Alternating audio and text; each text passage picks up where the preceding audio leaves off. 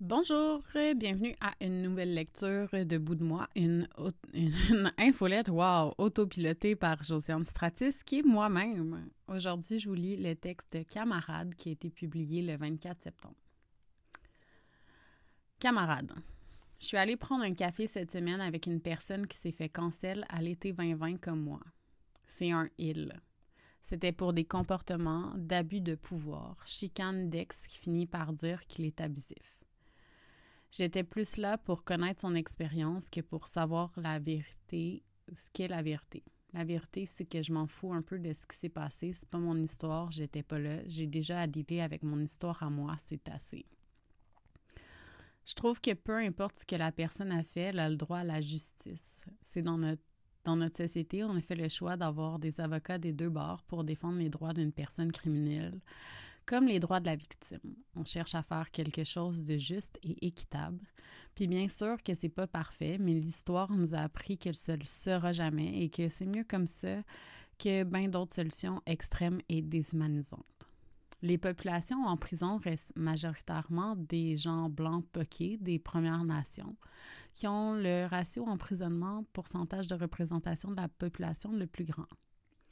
Sur Internet, il n'y a pas de procès juste et équitable. C'est de croire la victime, de se détacher de la personne, de lui dire de mourir, lui dire qu'elle est une mauvaise personne parce que ça nous rend comme une bonne personne, nous, de le faire. Je ne sais pas si je suis chanceuse, si je suis stratégique dans le essayer de m'en sortir pour vrai, je ne sais pas. J'étais assise en classe avec ma collègue et elle a Google mon nom. Il y a eu le documentaire Tribunal populaire dans lequel j'ai participé qui apparaît en premier, puis mon infolette, mon portfolio, puis les articles de la presse. Après des vieilles affaires sur mes dettes, la fille fait quand même sa maîtrise en commerce électronique et elle connaît le SEO. D'un côté, on parle de mon cancel comme si c'était dans les moins graves. Ce sont des affaires de filles, comme disait Duhem. De la petite chicane. Il n'y a rien de criminel. Reste que oui et non. Le harcèlement, les menaces de mort, les menaces de viol, le harcèlement que ma famille a vécu, c'est criminel, mais je suis tombée trop bas pour faire quoi que ce soit. Il me reste juste un dossier de capture d'écran, un texte avec le descriptif des, événements, mon ancien Facebook qui dort avec les inbox de tout le monde, même celles qui m'ont cancel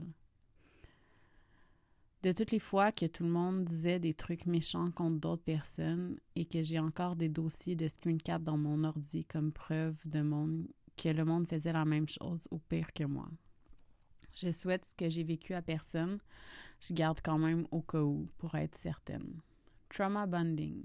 Depuis deux ans et quelques, les nouvelles relations que je me fais sont principalement des gens qui ont vécu du harcèlement, des tentatives d'humiliation publique toutes les personnes, disons la plupart. On utilise l'expression trauma bonding quand on parle de trauma similaire, mais c'est une mauvaise utilisation du concept. En fait, un trauma bond, c'est plus quand une personne reste attachée à une autre personne qui perpétue des abus.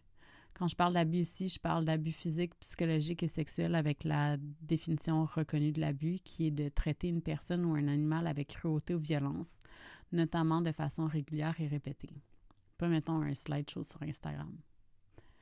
C'est ce qui se passe souvent dans les cultes. Une personne va utiliser les abus vécus d'une autre personne pour renforcer l'idée qu'elle est une mauvaise personne et ainsi gagner du contrôle sur, sur elle.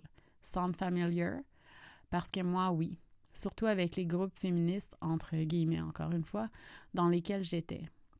Surtout avec la rhétorique de se servir des abus de l'enfance. Mais je m'éloigne ou pas, je sais pas. Quand je parle avec les gars que je rencontre qui ont été cancel, il y en a beaucoup qui ont vécu des abus de la part des filles qui ont ensuite répandu des rumeurs contre ces doudes-là.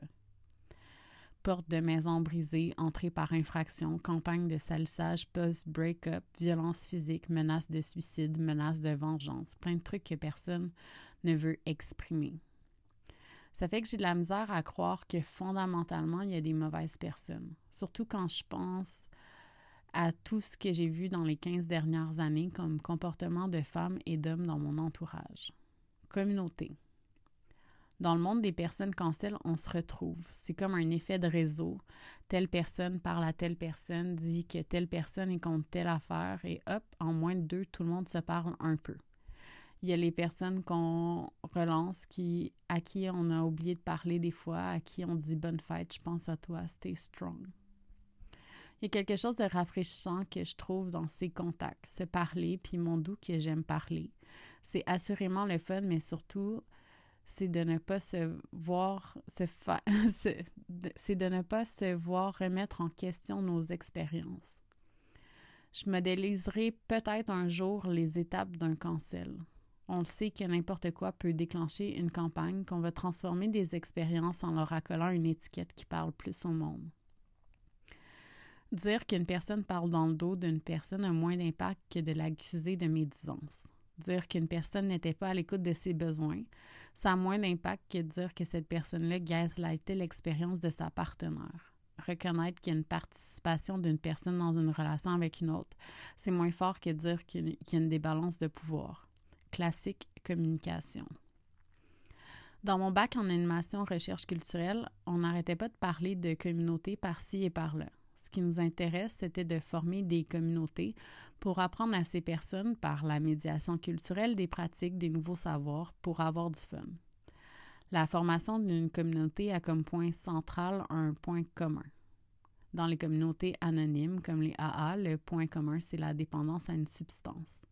Quand il y a un party avec des personnes qui boivent pas, elles vont souvent se retrouver à parler ensemble. Je sais que mon cancel est connu, c'est pour ça que plein de mes matchs sur les applications de rencontres étaient faits par des gars qui ont aussi été cancel. Ils cherchaient peut-être à avoir une oreille attentive et compréhensive que ils cherchaient peut-être plus à avoir une oreille attentive et compréhensive que de me voir toute nue. C'est en leur parlant que je me suis rendu compte des similarités dans les histoires. Parler entre nous, ça fait du bien. C'est vrai que je suis intéressée à leur histoire. Je veux savoir l'effet que ça leur a fait ce qu'on leur reproche, un paquet de choses parce que c'est important de se connaître dans ces expériences les plus profondes pour avancer ensemble. Puis sincèrement, je veux pas que personne se tue. Pas pour ça, pas pour rien en fait. Je veux leur donner espoir, leur donner envie de vivre puis d'être bien. Fucking cancel. Grâce à Juju, j'ai la chance de faire partie d'un petit groupe de personnes qui se réunissent ensemble, des personnes cancel comme adjacentes du monde qui ne croit pas à ça. Si ces petits groupes existent, c'est que Clémentine Morrigan et Jay du Soleil ont fait un podcast contre la cancel culture pour pour faire connaître une autre vision de la chose. Je considère Juju comme un de mes meilleurs amis. Son snack de blonde aussi. Ça fait pas un an que je les connais, mais le degré de vulnérabilité que je peux aller avec eux est incroyable. On n'est pas d'accord, surtout on a des discussions intensément politique et psychologique sur un paquet d'affaires comme des discussions légères sur la bouffe, des pratiques sexuelles et comment faire les meilleurs nudes. J'ai tous les autres aussi à qui je parle de temps en temps. On prend nos nouvelles. Bon, les miennes se trouvent plus facilement, puis j'ai cette mauvaise habitude de jamais savoir quand écrire à une personne si elle fait pas de story Instagram surtout, pour signifier que j'ai envie de parler ça continue comme ça, ma liste de camarades ayant vécu l'horrible et déshumanisante expérience de cancel va juste continuer de grandir parce que personne à l'abri. Tout le monde a des rumeurs sur lui ou elle. Puis je vais continuer de les accueillir. Alors, si dans votre entourage, vous avez des gens cancel, parlez-leur de mon infolette. Ça fait du bien de savoir qu'une personne nous comprend. Alors voilà, c'est ce qui termine la lecture euh, du texte Camarade sur l'infolette de Bout de moi par Josiane Stratis, qui est moi-même. À bientôt. Bye bye.